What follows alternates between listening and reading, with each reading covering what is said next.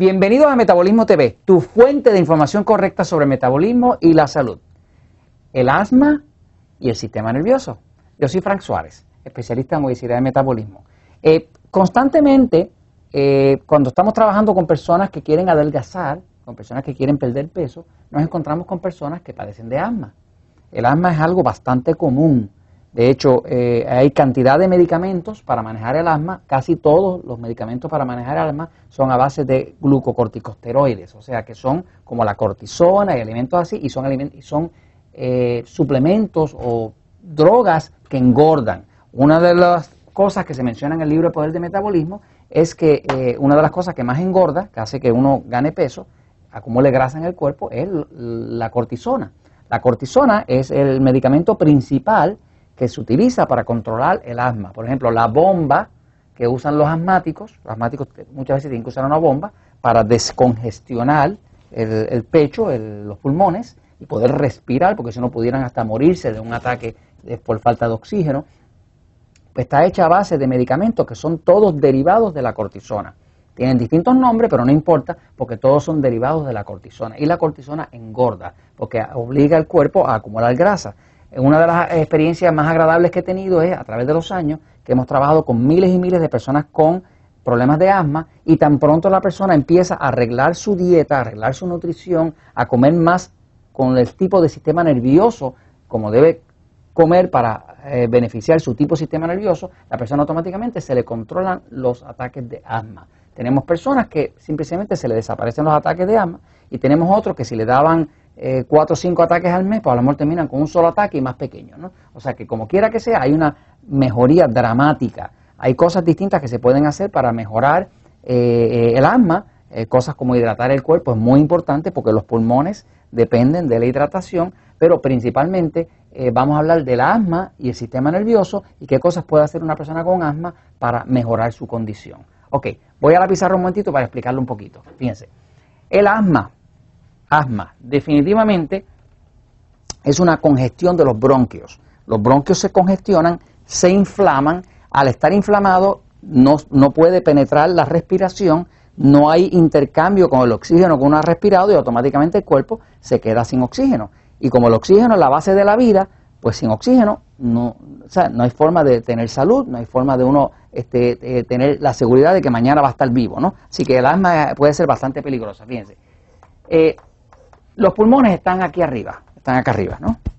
Eh, y en este área hay distintas áreas del cuerpo que están controlados por distintas partes del sistema nervioso. Hemos visto episodios donde les he estado explicando la diferencia entre el sistema nervioso pasivo, pasivo, y el sistema nervioso excitado. El sistema nervioso excitado es un sistema de acción, correr o pelear. O sea que cuando uno tiene que correr o pelear o hacer mucha actividad, necesita el sistema nervioso excitado activo. El sistema pasivo es un sistema de eh, descanso, digestión y de sustento. Sustento, tiene que ver con el sustento. Ese sustento, esa digestión, ese descanso, tiene mucho que ver eh, con la respiración. O sea, lo que les quiero decir con esto es que los pulmones están principalmente controlados por el sistema nervioso pasivo. O sea, usted va a encontrar que hay una relación directa entre el sistema nervioso pasivo, demasiado pasivo, y un problema de asma. El asma es, una, es una condición casi exclusiva de las personas que tienen un sistema excesivamente pasivo. Por ejemplo, yo, Frank Suárez, tengo un sistema nervioso pasivo. El sistema nervioso pasivo, como hemos visto en otros episodios, que verán Metabolismo TV, y verá también explicado en el libro El Poder del Metabolismo, en la parte de atrás donde se explica todos no somos iguales, ¿verdad?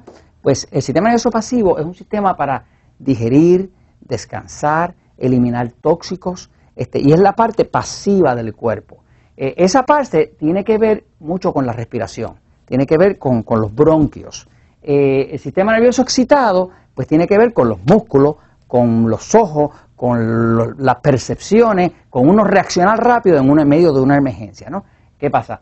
Eh, si una persona, por ejemplo, tiene un ataque de asma, pues le van a dar cortisona.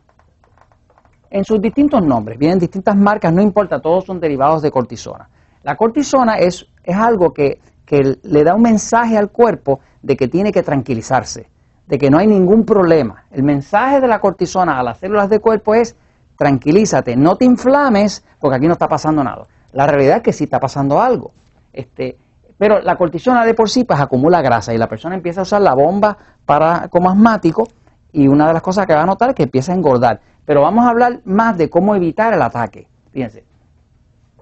Eh, si una persona tiene un ataque eh, eh, asmático o tiene un ataque de, de una alergia donde se le tranca la respiración, pues hay ciertas hormonas en el cuerpo que ayudarían a limpiar e, ese ataque, o sea, a abrir los bronquios.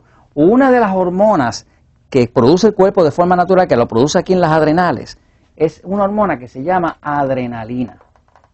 Adrenalina. La adrenalina eh, tiene mucho que ver, la adrenalina que es la de acción, cuando uno está corriendo o peleando, que es esta que produce esta acá. O sea, el sistema nervioso excitado produce mucha adrenalina. Esto lo produce el sistema nervioso excitado, eh, porque es una hormona de acción. Sin embargo, esa hormona adrenalina tiende a reducir el asma. Si cualquier hormona que sea una hormona eh, de, poco movimiento, de causar poco movimiento, va a, hacer que el asma sea peor. Entonces, ¿qué hace una persona que tiene asma? Pues lo primero que tiene que saber una persona que tiene asma es que tiene que empezar a comer, a ingerir alimentos como un pasivo.